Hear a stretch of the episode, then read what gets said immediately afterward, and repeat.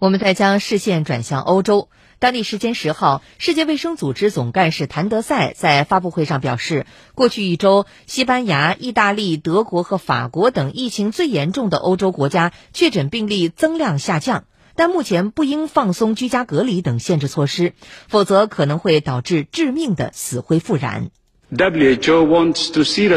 世卫组织跟所有人一样，希望看到限制措施的取消，但同时过快取消防疫限制措施可能会导致致命的死灰复燃。如果管理不当，疫情缓解时期会同疫情上升时期一样危险。世卫组织正与相关国家一起制定逐步的、安全的放松限制措施的战略。